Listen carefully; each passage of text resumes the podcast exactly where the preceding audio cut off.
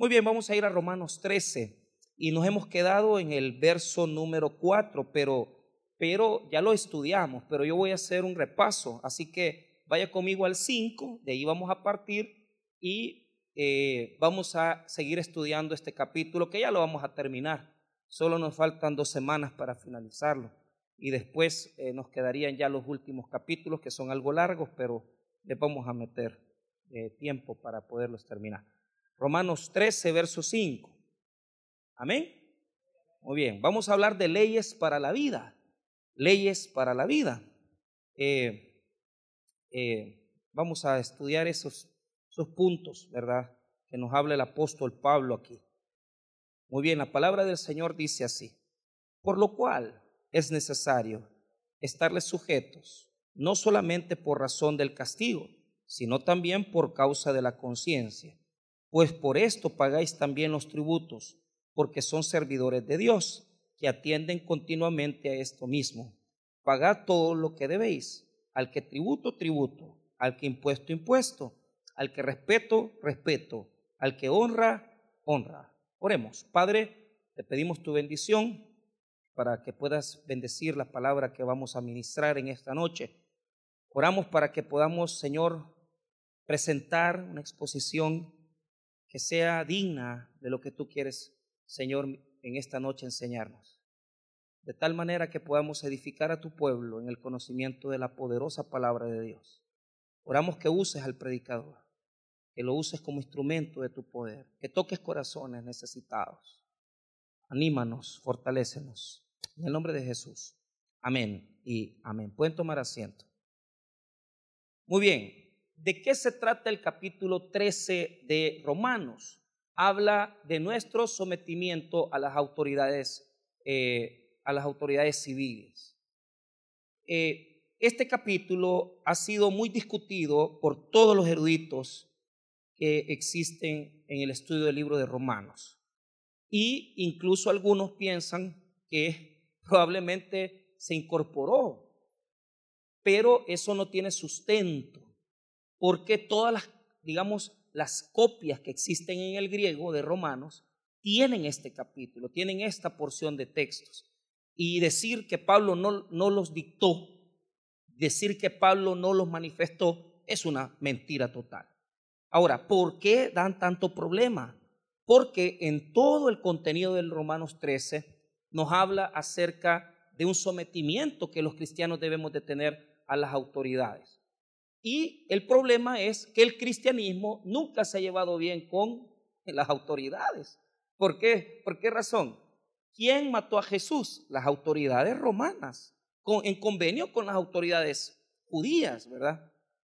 Pero desde el Antiguo Testamento vemos que el punto más grande que nos revela la palabra es que siempre Dios tiene autoridades establecidas pero su pueblo, cuando la autoridad es injusta, impía, el pueblo se revela. Un ejemplo, las, eh, en el libro de Éxodo eh, se establece una orden de parte de Faraón y se establecía que todos los niños varones que nacieran debían de morir, pero las parteras, las parteras eh, hebreas decidieron no obedecer a Faraón. Entonces, eh, ahí hay un ejemplo claro de que cuando la autoridad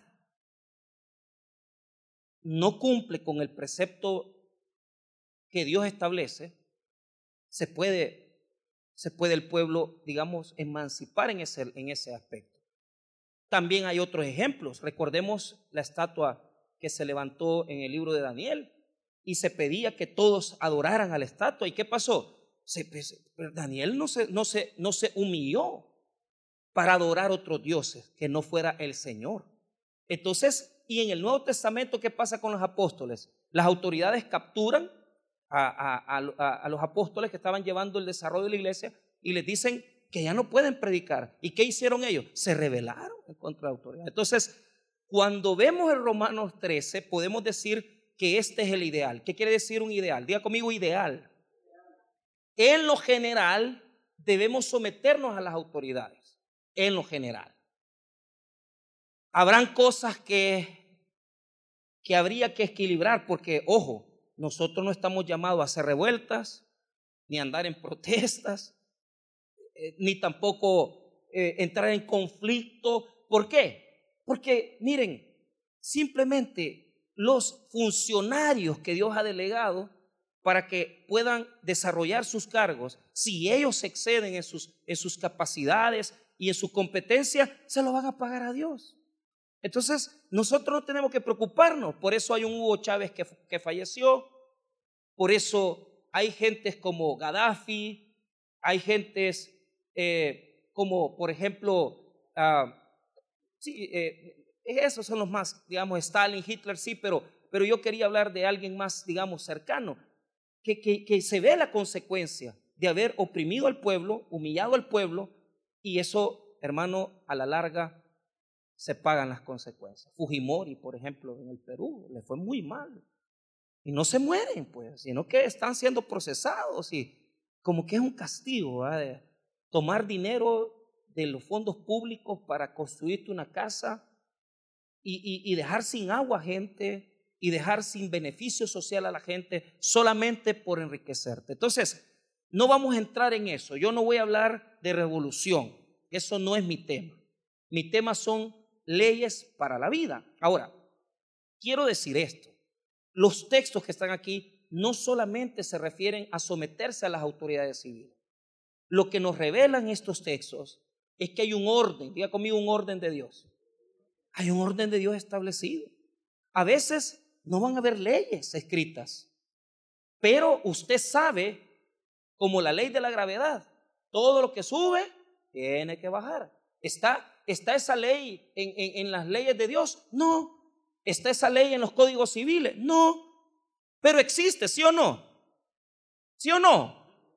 La ley de la siembra y la cosecha existe. ¿Está en la Biblia? Sí está acreditada. Pero usted la ha visto, ¿sí o no? Entonces, hay leyes para la vida que están codificadas y otras que no. Y si usted no las cumple y si yo no me someto, ¿qué estoy haciendo? Violando mi obediencia a Dios. Y eso se lo dejo desde ya claro.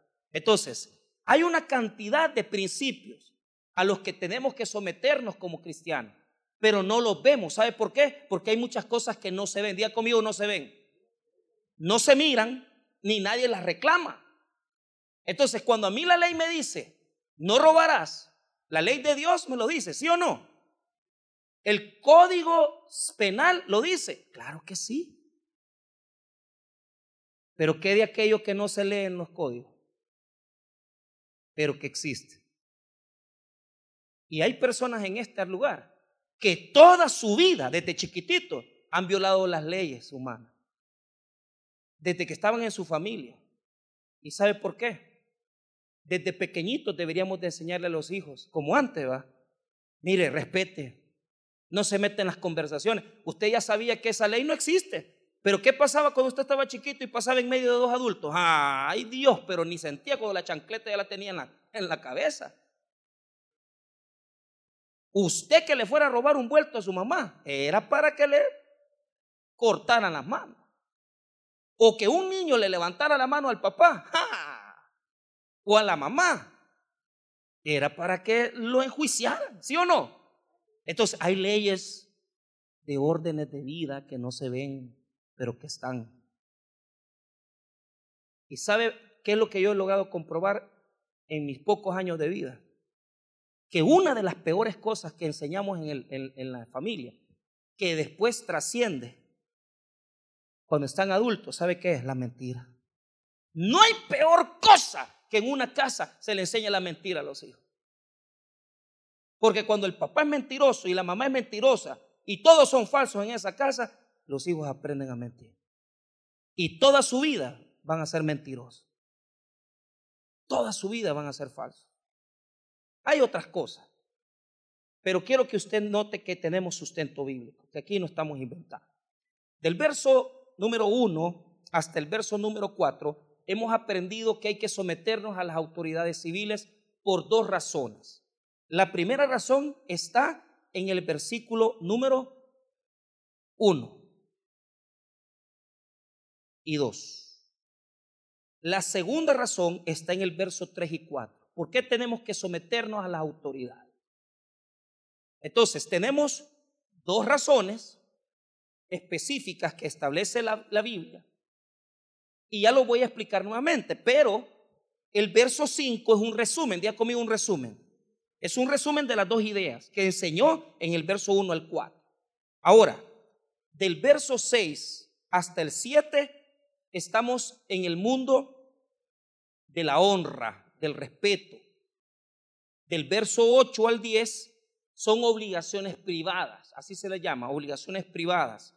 Y del verso 11 al 14 se resume como una motivación para cumplir los preceptos de Dios. Entonces vuelvo a repetir, del verso 1 al 4 tenemos dos razones por las cuales tenemos que obedecer las autoridades.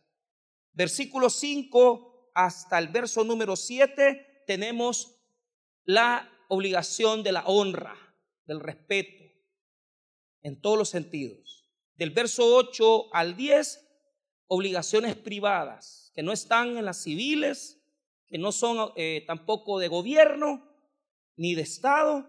Y del verso 11 al 14, motivación para cumplir, motivación para cumplir. Entonces, primera razón por la que debemos de someternos a las autoridades. Vea el verso 1, sométase, diga conmigo, sométase. La palabra quiere decir, jupotazo, quiere decir reconocer que encima de mí hay una autoridad más grande que la mía. Reconocer que está por encima de mí esa autoridad. Cupotazo. Es estar por debajo. Es reconocer, yo reconozco que yo estoy por debajo y reconozco la autoridad de una persona o de una institución. Ahora, mire lo que dice. Sométase toda persona. En el griego dice toda alma a las autoridades superiores. Entonces, aquí el griego es exausía, las autoridades. ¿Por qué? Póngame, atención, ¿por qué es exausía? Porque se refiere a todas las autoridades, hermano. Porque autoridad puede tener el presidente, como puede tener autoridad también en su trabajo su jefe. En la familia, ¿quién tiene la autoridad? La mamá es la que manda. Ya lo sabemos, que aquí hay un montón de, gente que pues sí se deja mandar. Mandilón, iba a Y otros, otros varones que mamitis tienen, que solo la mamaba. Entonces, entonces no es así, hombre. La autoridad es delegada por Dios. Y si vos tenés hijos, te ha dado autoridad sobre tus hijos. Y si a vos te ha hecho maestro de escuela, te ha dado autoridad sobre tus alumnos.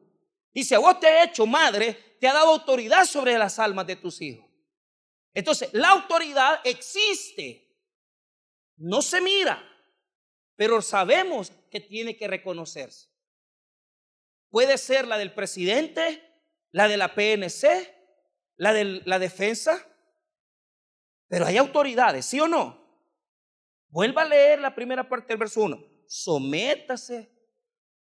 No, es que léanlo bien, con ganas. Vean, sométase, somátese toda persona en las autoridades superiores. ¿Por qué razón? Mire, ¿por qué debemos de someter? Razón número uno, porque tenemos que someternos. Porque, léalo, parte dos. Ah, ahí está. ¿Por quién ha sido establecida?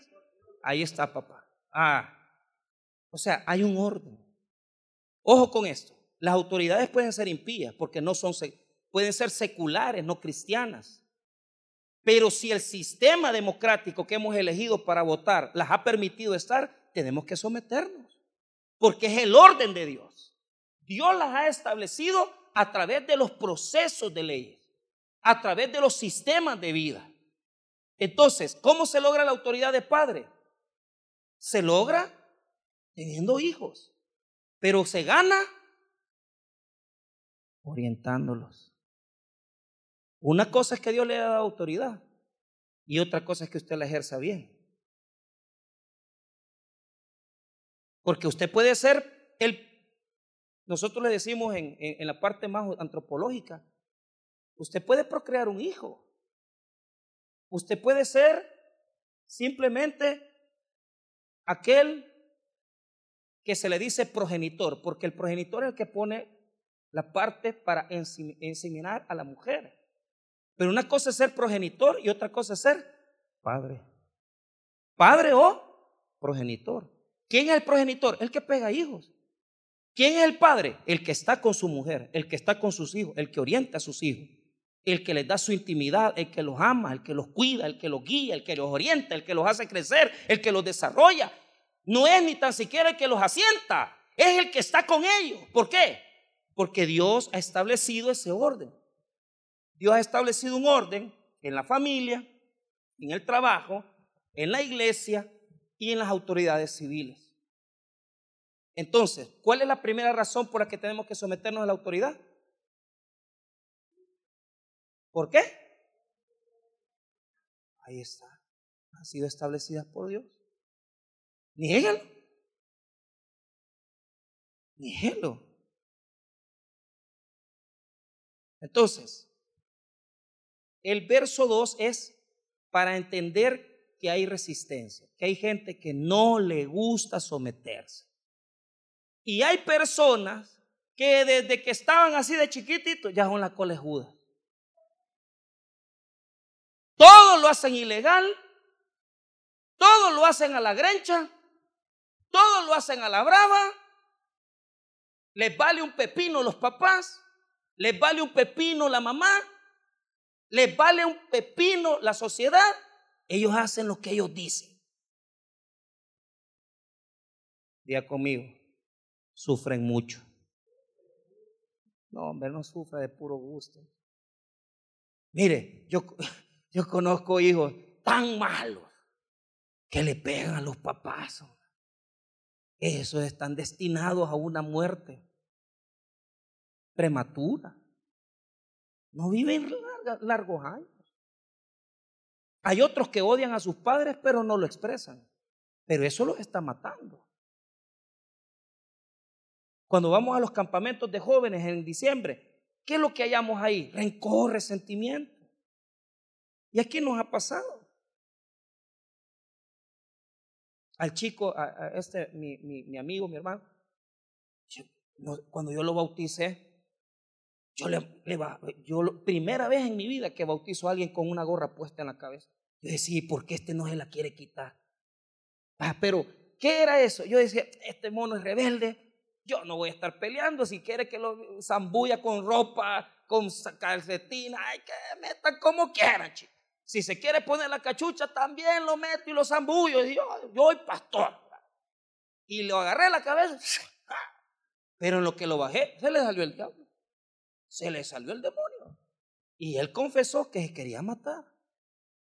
Es que algunos no entendieron bien el testimonio. Él pensaban que quería matar a alguien. Él había llevado un cuchillo porque quería matar ahí. Pero el poder del Espíritu es más grande que el poder del hombre. Entonces, ¿qué es lo que les quiero decir? El sometimiento a las autoridades también tiene que ser una ganancia. O sea, usted Usted quiere que sus hijos lo respeten, gáneselo. Usted quiere que su familia lo respete, gáneselo. Usted quiere como jefe que lo respeten, gáneselo. Pero es que hay jefes que, no, hombre. Yo conozco unos que les han dado unos. Y mire, bueno, ya con este son dos personas que yo conozco que los han echado. ¿Por qué? Porque él, él se enoja, porque hablan de él, porque aquí, o sea, no pueden tener jefaturas. Porque él quiere a la pura fuerza que lo respeten y el respeto se gana. La autoridad se demuestra a través de nuestro trabajo. Pero no es algo que solo, ah, yo tengo autoridad, se gana. Dios la delega, pero se ejerce, se, se tiene que ganar. Entonces, el verso 2 es para todos los que hemos sido rebeldes en este mundo. Verso 2, de modo que quien se opone a la autoridad, a lo establecido por Dios resiste, y los que resisten acarrean condenación. ¿Qué está diciendo ese versículo? Mire, ponga atención. No es cierto que toda la vida nosotros los mandamientos y ser obediente a Dios. Oiga bien lo que le voy a decir. Si usted no obedece a las autoridades, usted está desobedeciendo a Dios. Eso es lo que está diciendo el versículo. ¿A quién está resistiendo? Al Señor. Pelear con mis padres es resistir a Dios. Pelear con mi jefe es resistir a Dios. Pelear con las autoridades que Dios ha establecido es pelear con Dios. No vas a ganar. No vas a ganar. Te vas a hacer daño vos solo. Pero ¿qué es lo que le quiero mostrar? Vea, primera condición. ¿Por qué tenemos que someternos a la autoridad? Porque Dios las ha establecido. Amén. Ahora veamos la segunda. Razón por la que tenemos que someternos. El verso 3 y 4 establece la forma de regulación del Estado. ¿Por qué existe el Estado? Yo no le voy a hablar del balón de Montesquieu, no le voy a hablar de ningún tipo de forma, eh, digamos, política, jurídica de hablar, sino que le voy a hablar palabra. Verso 3 y 4.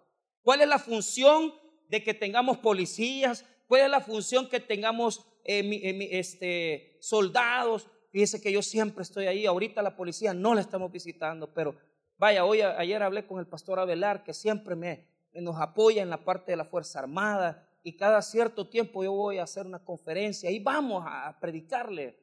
Pero mire, sí o no que es intimidante ver un policía o ver ahora un soldado y hágale una mueca, pues. Hágale una seña. Tienen la orden que se lo tiene que llevar al lado. Y me estaban contando que aquí estaba un, muchacho que eh, tiene, eh, tiene una situación de, o sea, él está inhabilitado psicológicamente, tiene una, eh, ¿cómo se llama? Un retraso mental. Y andaba haciendo meca y lo llevaron jalado. O sea, y la ley no permite eso, pero lo llevaron jalado. Pero ¿qué es lo que le quiero decir? ¿Por qué están las autoridades? ¿Por qué ¿Por qué si usted no paga impuestos lo vienen a meter preso? ¿Por qué si usted viola las leyes de la constitución lo meten preso? ¿Por qué si usted viola las leyes eh, penales lo meten preso? En, derecho se llama el tipo penal. ¿Qué es el tipo penal? Si llena el tipo penal, si usted llena la conducta, el que sustrajere, dice, el que hurtare, dice, el que robar. O sea, así dice el Código Penal. Si usted cae en eso, ya le cayó la ley, men. Entonces, el verso 3 y 4 me enseñan que hay un sentido. Porque Dios ha establecido las leyes para que nosotros vivamos en orden. Amén. A vivir, tenemos que vivir en orden. Si no tuviéramos leyes, esta fuera un desorden, hermano. Con que así con las leyes vivimos en desorden. Entonces, ¿para qué pone Dios las leyes? Para que la gente viva ordenada y regular la maldad del hombre. Las leyes existen y los estados existen y los gobiernos existen para gobernar la conducta de los seres humanos. Porque si no existiera, toda la gente haría lo que le quisiera hacer y viviera como ellos quisieran vivir.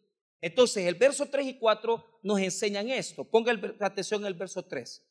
Porque los magistrados no están para infundir temor al que hace el bien, sino al malo. Ahí está el fin. Mire, ponga atención. ¿Para qué están los magistrados? Para infundir temor a lo malo. Entonces, ¿por qué tenemos que someternos a las autoridades? Porque es la forma que Dios regula el orden de las sociedades. Es la forma que Dios regula el orden de los delitos que se cometen en las sociedades. Si no fuera eso, viviéramos peor. Hoy se están metiendo los derechos humanos. Y los derechos humanos, o sea, hay una pugna en El Salvador porque quieren que aceptemos las leyes de diversidad de género. Y en eso yo felicito al presidente porque él con su formación católico, evangélica, musulmana, ha dicho no vamos a aceptar esas cosas. ¿Por qué? Porque cuando los estados dicen sí vamos a hacer, vamos a pegarnos a los derechos, a la convención tal para aceptar la diversidad de género, les dan dinero. Pero gracias a Dios, hasta ahorita eso no ha venido aquí. dígale en Estados Unidos a una persona que tenga un género diferente, oféndalo. Usted no puede ofenderlo. Usted no puede ofenderlo. En Europa, usted tiene que decir todos, todas y todes, incluyendo a la gente que no sabe qué género tiene. Pero ¿qué es lo que le quiero decir? Hasta aquí en nuestro país eso no se ha metido y vivimos ciertamente en algún orden. Pero mire, vuelvo a repetir, ¿quiénes tienen que tener miedo de la autoridad? El que anda haciendo lo malo. Yo si ando mis papeles en regla, a mí que me pare la policía. Además que yo tengo mi carnet de pastor también. Mire, y cuando ya yo siento que me va a poner la multa la gente, mire, eh, yo siempre, o sea, yo no sé por qué hay gente aquí tan rebelde que está con los policías, se pelea, no se pelee con los policías, le van a meter dos macanazos y lo van a llevar a la Bartolina. ¿Qué ponen rebelde? No, hombre, yo me bajo y te que cierra, le digo. Usted le dice cierra a un agente, le gusta porque cierra significa Señor. Y si no, pues le diga, buenas tardes, Señor, buenos días, Señor. Entonces, usted se va ganando. Pero de repente, mire, dije que no, mando a la licencia. Le voy a tener que poner una multa. Pero fíjese que soy pastor. y a mí qué me importa, me dice. me la clavan 57 bolas. Bueno, hasta ahorita, porque ya la van a cambiar. Pero ¿qué es lo que pasa? ¿Qué es lo que pasa? ¿Cuánta gente le gusta siempre andar haciendo lo malo? ¿Ah? ¿Cuánta gente tiene que andarse ocultando, tapándose? Porque toda la vida le tienen que tener miedo a la ley. Andan viendo cómo, cómo los asesoran para no pagar impuestos. Andan viendo cómo, eh, cómo, cómo hago, pastor, para que no me pongan la cuota alimenticia. Mira, hasta yo mismo te voy a poner el dedo para que pagues el doble. Es que no es de andar viendo cómo se viola la ley, es de someterse a las leyes. ¿Por qué?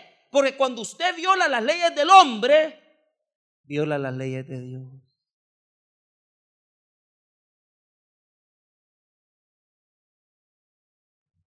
Y hay gente que le encanta ir en ese orden. Primero,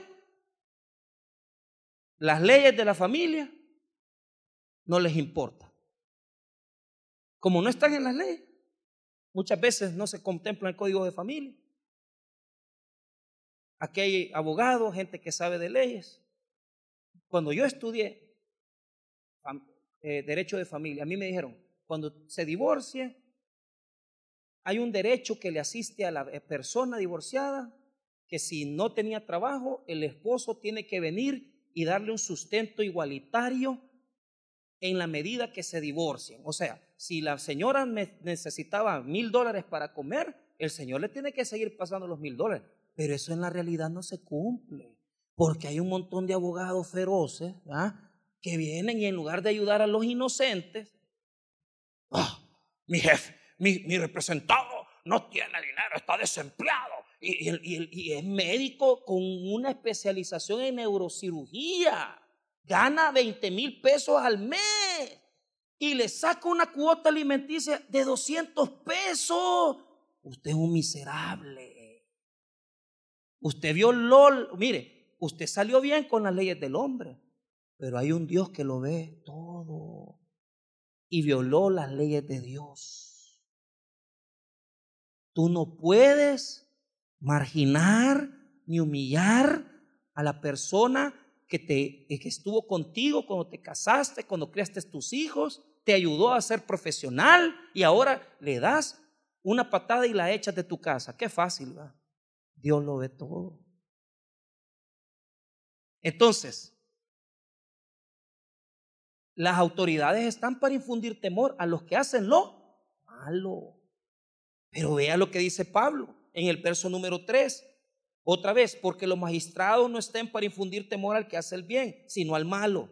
Ahora, le hace la pregunta a usted y a mí personal.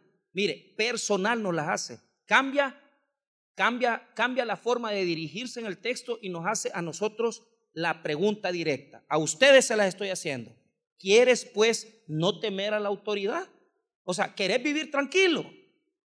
Mira lo que dice, haz lo bueno y tendrás alabanza de ella. Qué bueno aquellos que cumplen con todo, que no necesitan que los anden topando en la procuraduría, que les están pasando su pensioncita a su exmujer. No, hombre, que son cristianos, yo acepté a Cristo. ¿Y le ayudas a tus hijos? No, no le ayudas. Qué bárbaro, va. Qué terrible. Queremos que las, las autoridades nos aplaudan porque hacemos bien las cosas. ¿Por qué? Porque si tenemos una vida en Cristo, una vida transformada, con la ley no vamos a tener problema, hermano. Pero si nosotros no hemos cambiado, de nada sirve, porque usted lo que pasa es que ha cambiado en la iglesia, pero usted allá afuera sigue siendo el mismo déspota de siempre.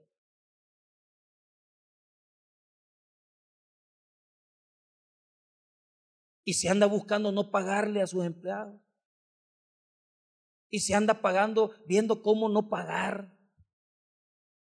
Y los hace trabajar, los explota y no les paga. Eso no se puede, hombre. Eso no se puede, hermanos. Porque no estás violando las leyes posiblemente. Pero ante los ojos de Dios, ante los ojos de Dios, no ha sido transformado todavía. Porque la transformación no implica venir y decir, ya tengo a Cristo en mi corazón. La transformación implica que todas las cosas en tu vida tienen que demostrar que respiras, que transpiras a Cristo en tu vida. Y un cristiano no puede dejar sin comer a sus hijos. Ahí andan las señoras viendo cómo fían en la tienda para sacar tres jabones palmolive de los que se gastan rápido. La lonchera de los niños, solo porque vos se te ocurrió tener otra mujer. Solo porque a vos se te ocurrió mantener otra casa. No creo que es correcto. Pastor, pero las leyes. No, es que vos estamos bien, divorciado estás. Pero mantén tus hijos, men. Mantén tus hijos.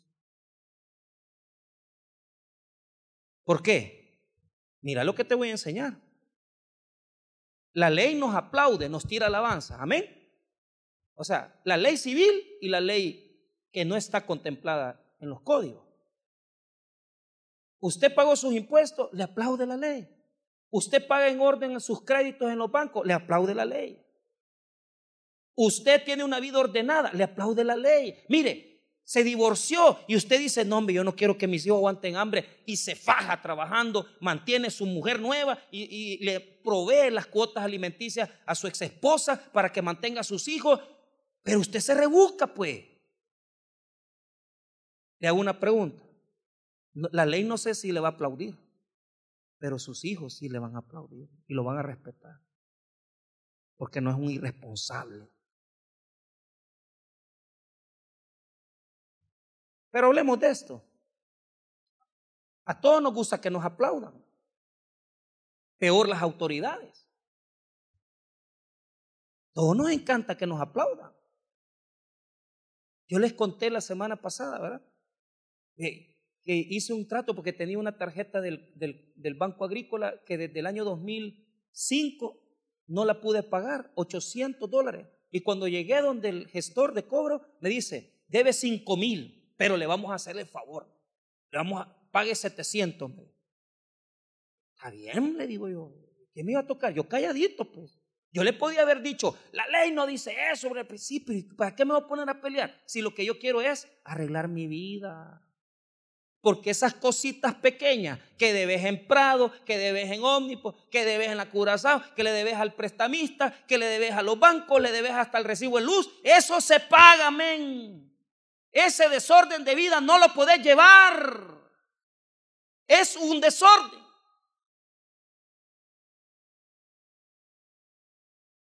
¿Y qué le dije? Vaya, mira, le dijo, no tengo para pagártelo de un solo. ¿Cómo me puede pagar? Dame seis cuotas, le dije yo. No puedo, me dijo, le puedo dar tres. Dame las tres, pues. Tres cuotas cada 25, ya me va a tocar pagar. Ahí tengo los 200 pesos. Pero ¿qué estoy haciendo cuando pago?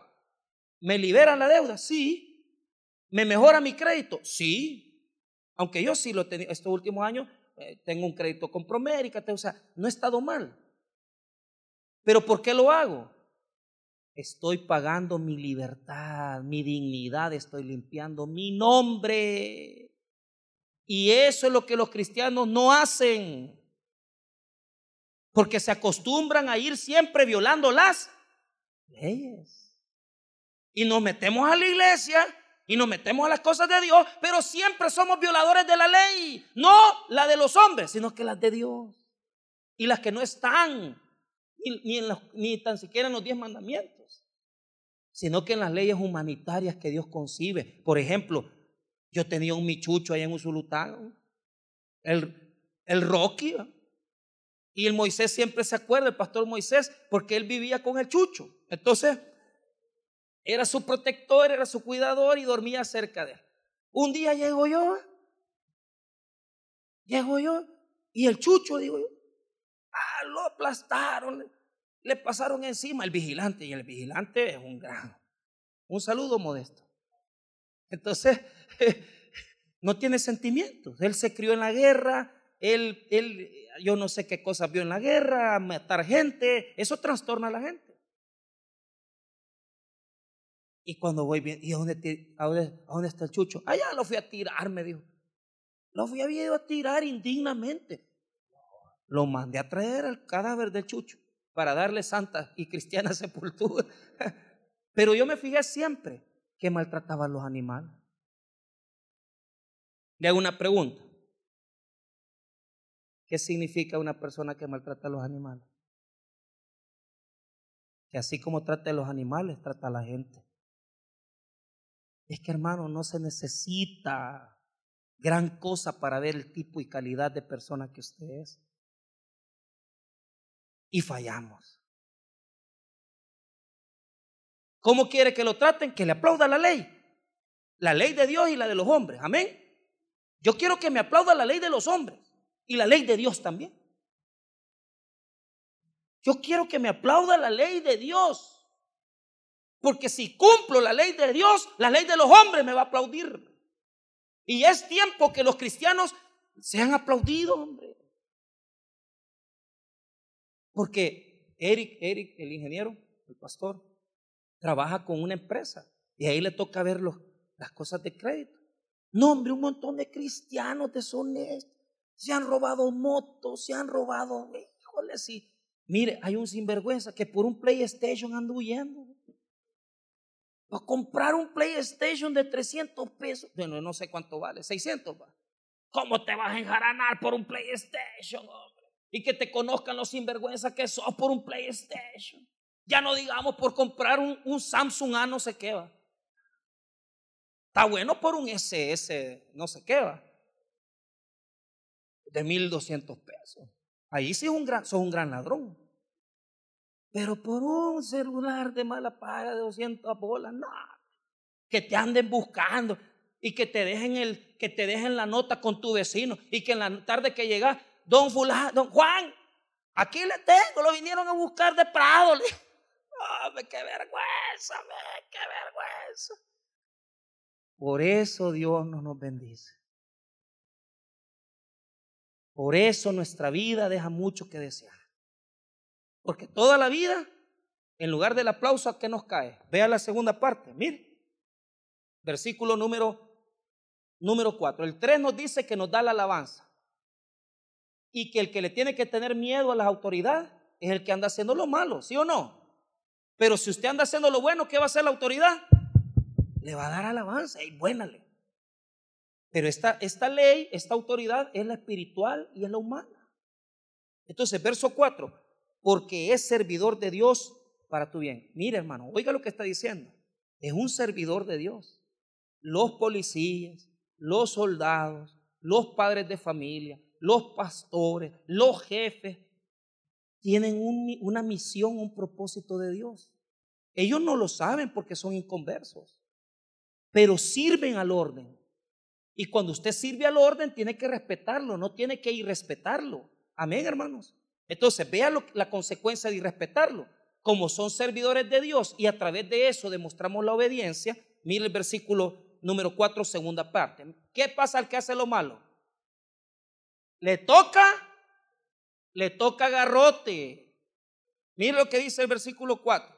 Pero si hace lo malo, teme, porque no en vano lleva la espada, pues es servidor. ¿Por qué dice la espada? Porque lo que está diciendo Pablo, las autoridades llevan la espada de lo penal, lo punitivo. Si no cumplís, te va a castigar. La pregunta es, ¿quién castiga? Eso es lo que yo le pregunto a usted, ¿quién castiga? Porque un montón de hermanos que cuando yo visito que Saltepeque, Mariona o Izalco, allá están presos los hermanos. Y los hermanos se ponen a chillar conmigo. ¡Ay, ay pastor! Pero te hago una pregunta. Te hago una pregunta. Ah, la unción va, la unción te está poniendo nerviosa. Ah, te hago una pregunta. Muchos de los que están encerrados están por inocencia, está porque de plano hay una injusticia en su proceso.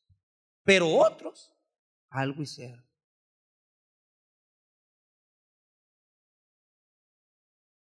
Y podés llorar conmigo. ¿Quién los castigó a ellos? Sus propias consecuencias. Entonces la ley sirvió como castigador de Dios. Amén. A mí que me castigue la ley. No le tengo miedo a la ley. Porque yo sé que si yo viola la ley, me va a caer la justicia, ¿sí o no? ¿Sabe qué le tengo miedo? A la justicia de Dios. Porque a esa no la podemos engañar. Porque esa no se puede comprar. Porque esa no se puede sobornar. Porque esa no se puede escapar uno. Uno no se puede escapar de la justicia divina. No se puede.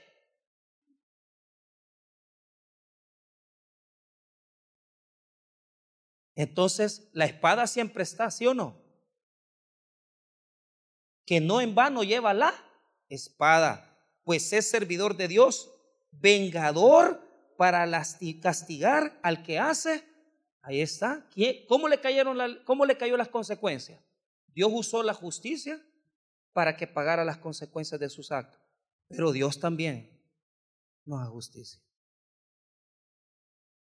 Pero hay gente, perdóneme lo que le voy a decir, porque yo he sido de esos, que solo con la espada entiendan y si no están ahí diciéndole, hace esto, hace lo otro, y mirá que si no, que te va a pasar esto, que mirá si no haces esto, y, hermano, le hago una pregunta, ¿por qué es necesario que la espada nos amenace? Dígame, ¿por qué es necesario que la espada nos amenace? ¿Por qué? ¿Por qué no hacer las cosas por obediencia a Dios? Entonces, yo le voy a decir algo, vea lo que dice el verso 5. Por lo cual es necesario estarles sujetos, no solamente por razón del castigo, sino también por causa de la. ¿Qué quiere decir la primera parte del versículo? Mire, hermano, no solamente por miedo hay que obedecer. Porque hay gente que, que, o sea, solo por temor quieren hacer las cosas, solo obligados hay que hacerlo. No, sino que por conciencia, día comido por conciencia. O sea, por conciencia no deje sin comer a sus hijos. Por conciencia, hermano, por conciencia no ande haciendo cosas injustas. Porque si usted las hace, la espada lo va a alcanzar. Como le repito, a las leyes yo no les tengo miedo. Porque yo sé que me pueden castigar. Pero el castigo del hombre, yo sé dónde se paga en un penal. Pero la justicia de Dios. Usted viera el montón de pandilleros con enfermedades crónicas. Están sufriendo. Sida, cáncer. Y están pagando lo que han hecho. Porque cuando mandaron a matar no se tocaban la conciencia.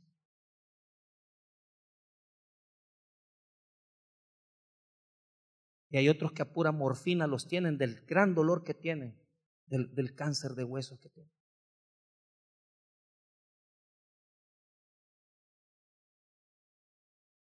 La justicia de Dios es más dura.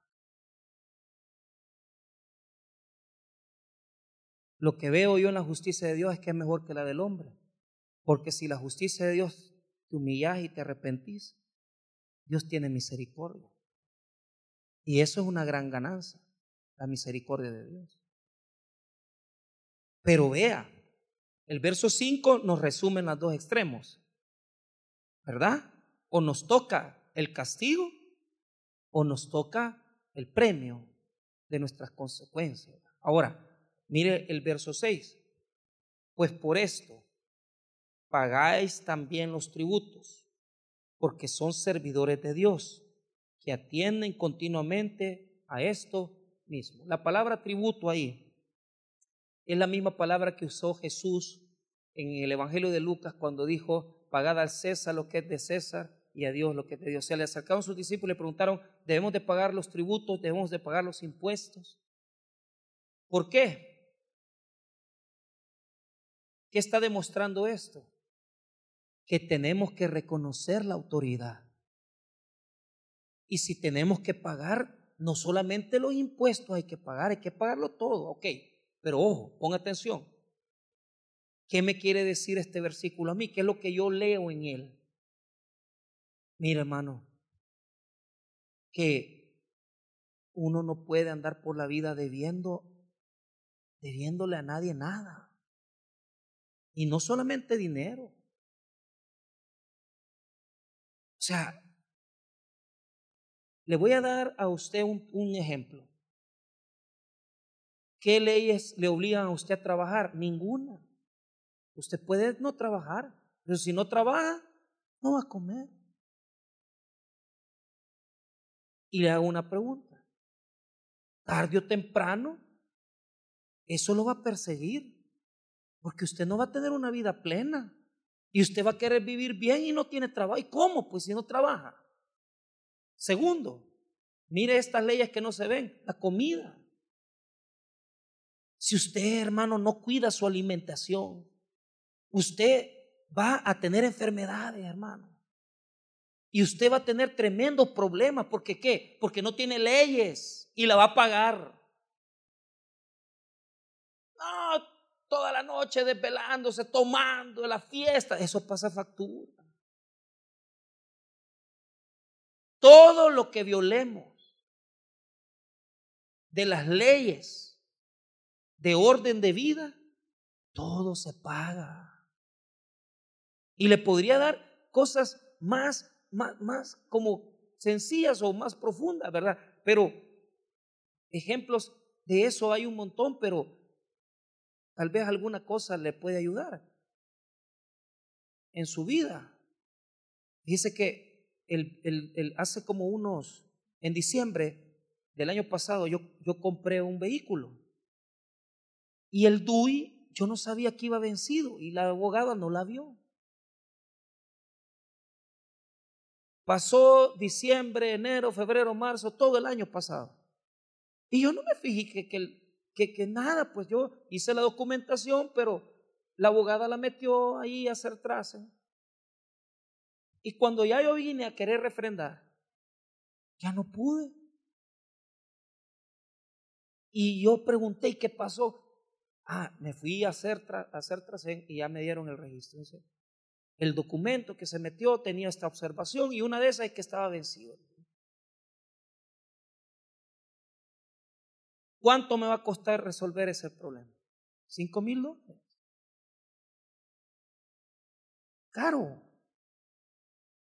¿Por qué? ¿Quién falló? Yo puedo decir, mire, la abogada, pero honestamente, yo no, no vi mi DUI, pues. ¿Y cuántas personas aquí andan dejando cosas así? Y claro, como no es dinero, no ven lo que les cuesta, pero le voy a decir esto. Si usted viola los límites que Dios establece para todo, trabajar, comer, pagar, toda la vida usted va a tener que estar con la espada y va a tener que pagar caro. Porque cuando ya, hermano, se enferma uno, ¿sabe cuánto cuesta una operación? una cirugía con un médico privado. A mí me impresionó ahorita hace poco un hermano, ¿y cuánto le va a cobrar? No, hombre, un hermano de la iglesia, solo en su cirugía de cáncer, no, hombre, 10 mil dólares. Otro, no, que le operaron de una hernia, 10 mil dólares, hermano. Pero ¿qué hacemos? No, y vamos y hagamos lo que queramos. Dios nos va a cuidar. Si vos no te cuidas, Dios no te va a cuidar. Y respetar la autoridad. ¿Qué pasa cuando usted no ocupa su cuerpo sexualmente para como Dios lo ha diseñado? Se ve el deterioro. Se daña. Y usted sufre las consecuencias. ¿Por qué? Porque usted abusó. Porque la vida es de orden, es de leyes. Y si usted no guarda esos principios que no están, a veces usted no los va a ver en la Biblia, tal vez no los va a ver ni tan siquiera en los códigos penal o civil, pero usted sabe que son leyes de vida, usted va a pagar las consecuencias. ¿Y sabe lo más duro? Por eso Pablo termina. Mire lo que dice el 7 pagad a todos lo que debéis. Y mire cómo, cómo, cómo establece. Al que tributo, tributo. Eso es los impuestos que nos ponen que tenemos que pagar anualmente. Eso es humano. Segundo, al que impuesto, impuesto. ¿Qué, ¿Qué, es eso? Cuando compramos cualquier cosa, todo tiene IVA, y todos lo pagamos, ¿sí o no lo pagamos? ¿Sí o no lo pagamos? O sea, aunque no lo quiera, usted lo paga, ¿sí o no? Tributo, tributo, impuesto, impuesto. Pero veamos, respeto, respeto. ¿Sabe cómo dice el griego ahí? Fobeo. ¿Sabe cómo se llama eso en griego? Temor de Dios. Si usted, oiga lo que le voy a decir, jamás en mi vida yo he sido tan bendecido como lo estoy siendo hoy. ¿A qué le debe su prosperidad, pastor? A que he aprendido a diezmar. Porque he aprendido que si no honro a Dios con mis finanzas, Dios no me va a bendecir. Y me ha costado. Y he pasado humillaciones y vergüenza por rebelde. Porque uno no ve eso. Porque es temor de Dios. Es parte de los principios que Dios nos ha enseñado para ser bendecidos. ¿Qué nos está enseñando el versículo? Cuatro cosas. Tributo, impuesto, respeto, pero respeto temor de Dios, o veo. ¿Qué quiere decir? No viole el temor de Dios. No viole el temor de Dios. Si usted sabe que con una firmita va a dejar desvalijado a su hermano, no firme. Si usted sabe que el hombre está casado y usted sabe que le va a hacer daño a los hijos del hombre, no se meta con él, hombre. Porque eso nadie le va a poner una ley, no la van a meter presa, pero Dios se lo va a cobrar. Son cosas que no se ven. Son cosas que no se miran. Por eso el texto termina bien, porque ¿Qué nos está mostrando? Que el que paga los impuestos a los tributos, a la, autoridad, también es obediente con Dios en todo. Pero aquel que, que no paga ni los impuestos, no le paga ni la comida a la mujer. No tiene temor de Dios. Y mire, hay tanta gente, cristianos como usted, como yo, que hemos violado las leyes como padres dejamos hijos sin reconocer. O al contrario, como padres abusamos de nuestros hijos maltratándolos. No, violamos las leyes. Temor de Dios. Y por eso yo le puedo decir a estos años de mi vida que he aprendido, hermano, a respetar a Dios he aprendido a respetar a Dios. Mire, yo no le puedo decir que, que soy 100%, pero, pero le tengo temor al Señor, hermano. le tengo temor al Señor. Por eso yo pienso dos veces antes de meterme en una truanería. Con que así como me porto y lucho para mantener un poquito. A veces me pasan cosas. Ya no digamos cuando jugamos con las cosas del Señor. Cuando violamos las leyes que Dios nos ha puesto en la alimentación, en el trabajo, en las leyes de la iglesia, en las cosas de Dios, todo se afecta. Y eso, hermano, tarde o temprano, Dios lo cobra. Por eso dice el versículo, pagad a todos lo que debéis. O sea, no seamos deshonestos. No seamos gente así. Mire, hay cosas que todavía yo estoy trabajando. Todavía, pero yo sé que si Dios me ayuda, lo voy a arreglar. Pero ah, son mañas. Cosas que uno dice, no, esto no, no, no corresponde. Y tenemos que cambiar. Tenemos que cambiar. Porque somos, hermanos, testimonios, somos luz para el mundo. Y como hijos de Dios, no solamente somos hijos de Dios en la iglesia, somos hijos de Dios en todas partes. Ahora, mire cómo cierra. Al que respeto, respeto. Y al que honra, honra. ¿Por qué? Respeto, temor solo a Dios. Y honra a todas las autoridades. Cuidado con andar ofendiendo a su papá. Cuidado con maltratar a su mamá. Cuidado con ofender a los que Dios ha puesto por encima de usted, que usted al mediodía se va a comer y habla mal del jefe y dice, ah, viejo, que no sé qué. Cuidado, no lo haga. La va a pagar. Pero cuando lo echen, ahí va a andar, va. ay, no sé, que he quedado sin trabajo. ¿Y por qué? Porque Dios pasa la factura de nuestra desobediencia. Hermanos, no debamos a nadie nada. Paguemos en todas las cosas de nuestra vida. Hay leyes que se miran y leyes que no se ven.